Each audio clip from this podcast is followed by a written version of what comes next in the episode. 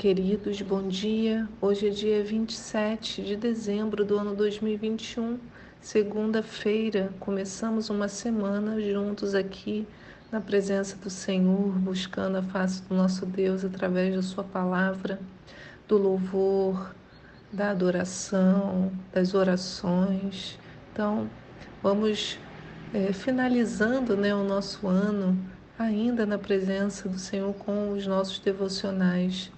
Os nossos textos hoje estão em Êxodo 6, do 2 ao 22, 1 Crônicas 22 e 1 Coríntios 11, do 17 ao 34. A pergunta para nós hoje é: qual é o seu legado ministerial?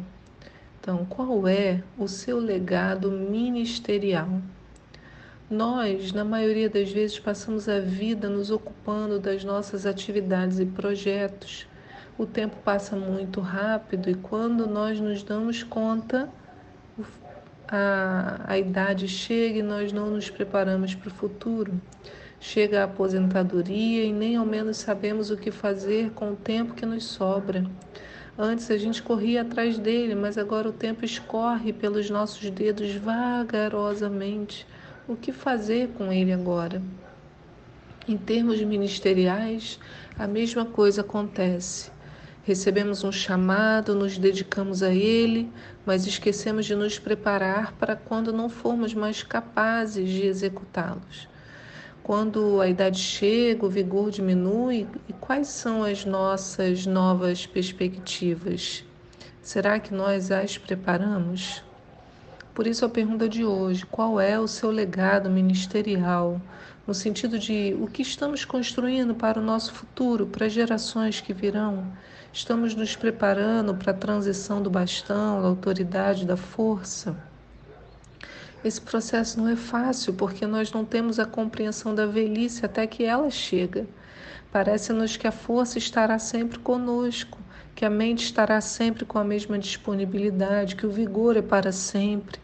Nós temos vários exemplos de idosos na Bíblia que exerceram tarefas incríveis, mas todos eles, ao longo do seu processo de envelhecimento, foram preparando seus sucessores, foram atuando como mestres, deixando muitas tarefas para se dedicarem ao ensino daqueles que ocupariam suas funções.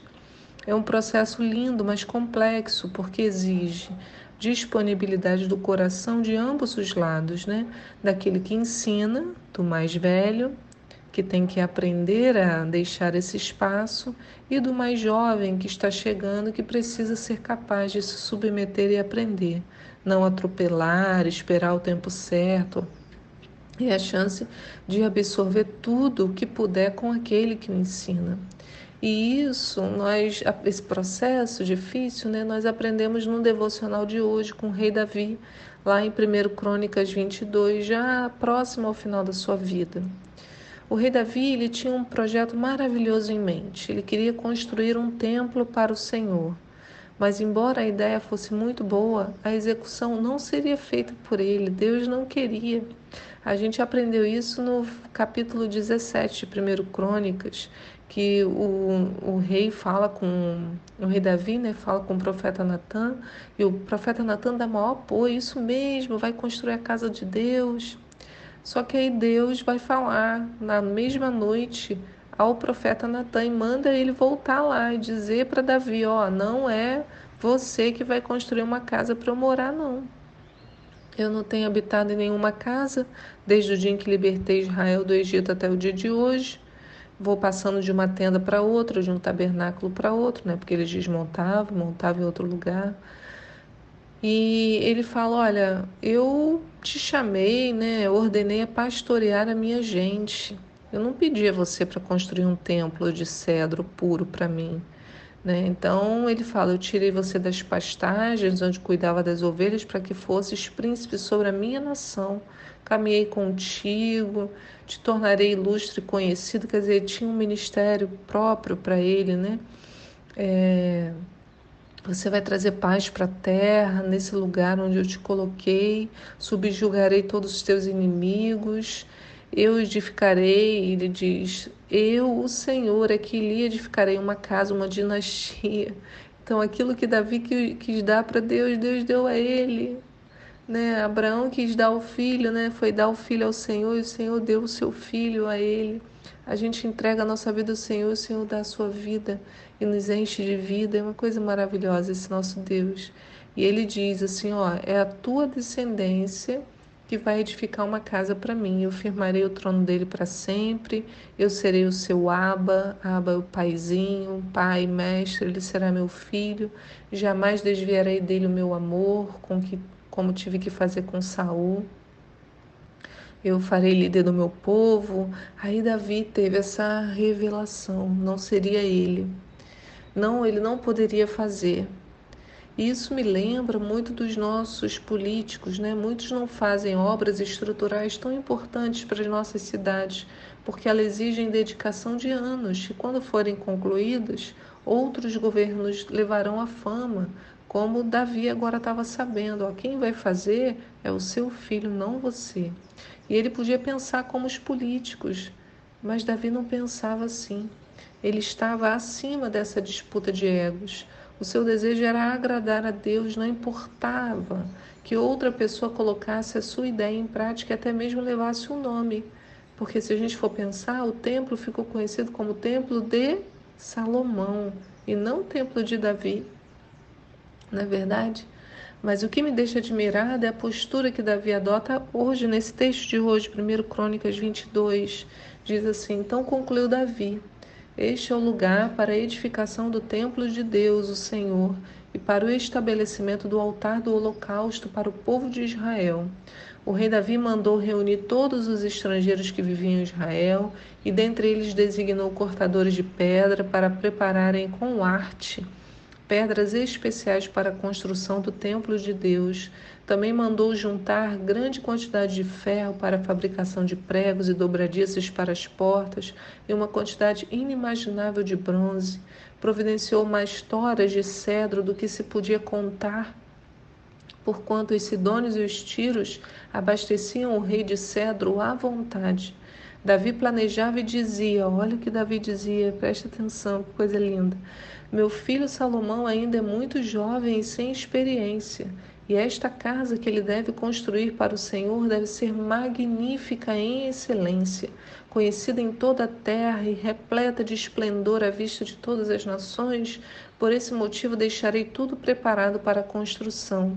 E assim Davi deixou tudo planejado e preparado antes da sua morte. Não é uma coisa maravilhosa esse, esse, esse cuidado, né? Davi sonhou esse sonho, deixou toda a estrutura para que Salomão concluísse. Ele fala, né? Meu filho é ainda jovem e sem experiência. Então ele deixou tudo pronto para que Salomão o concluísse, sem se sentir ofendido. Ele investiu no projeto futuro, ainda que os seus olhos não o vissem. Ele estava desprendido da honra e da glória que o templo pudesse trazer para aquele que o construísse. Nós também precisamos exercitar esse desprendimento, porque um pode ter a ideia enquanto o outro a coloca em andamento e um terceiro conclui. Qual é o problema? Nenhum. Né? Porque a obra do Senhor não deveria ter donos, deveria ter sim sonhadores que não se importam em ter o um nome numa placa, mas é, se satisfazem ao ver os planos do Senhor em execução. Né? Da, é, a gente vai ver em Salomão o tempo todo ele falando do pai, ele não deixou de honrar, de dizer que a ideia era do pai, né? de honrar o que tudo que Davi fez. E ele foi em frente, também não se apoderou, né? Eu acho isso importante, não se apoderou e fingiu que foi tudo da cabeça dele, não. Havia uma comunhão de sonhos, né? Como a gente lê em Coríntios, 1 Coríntios, na argumentação de Paulo, Paulo fala de modo que nem o que planta nem o que rega são alguma coisa, mas unicamente Deus que efetua o crescimento. O que planta e o que rega tem um só propósito e cada um será recompensado de acordo com o seu próprio trabalho. E aí Davi não deixou um legado apenas com os aspectos físicos, né? Porque ele escolheu o lugar, ele separou os materiais, porém ele também preparou o povo para que seguissem Salomão e o ajudassem em sua nova função. Eu acho lindo como ele conclama para que o legado espiritual de servir ao Senhor, a obediência à vontade do Senhor permanecesse. No verso 17, ele chama o povo e fala: Davi ordenou então a todos os oficiais de Israel que cooperassem com seu filho Salomão, encomendando: O Senhor vosso Deus certamente está convosco e vos concedeu descanso de todos os lados, porque entregou na minha mão os habitantes das nações e a terra foi toda concedida, submetida ao Senhor e ao seu povo. Agora, portanto, consagrai todo o vosso coração e alma, a fim de buscardes o Senhor vosso Deus Erguei-vos e edificai o santuário do Senhor vosso Deus, para que a arca da aliança do Senhor e os utensílios sagrados de Deus sejam trazidos para o templo que será construído em honra a Yahvé, o nome do Senhor. Então ele fala, né? Consagrai o vosso coração, a alma, para buscardes o Senhor, vosso Deus. Ele fala para cooperar com o filho Salomão, né? cooperem, ordenou todos os oficiais que cooperassem com o seu filho, né? faz uma retrospectiva, olha, vocês agora estão vivendo em paz aqui na terra, consagra o vosso coração e alma para buscardes o Senhor. E aí, ao buscar o Senhor, eles seriam capazes de erguer e edificar o santuário de Deus, porque tinham o amor ao Senhor no coração. Então que fica assim, olha, e nós, né? Como estamos investindo em nossos ministérios futuros? Nossas crianças e jovens, o que temos preparado para eles, mas também como temos nos preparado para o nosso futuro, quais são as nossas perspectivas, né? O que, que eu tenho construído para a Nícia lá na frente? Essa é a reflexão nesse tempo de final do ano, quando a gente passa a refletir tanto né, nas coisas da nossa vida, a reflexão que fica para nós hoje. Que o Senhor te abençoe, querido e querida. Fique na paz. Tchau.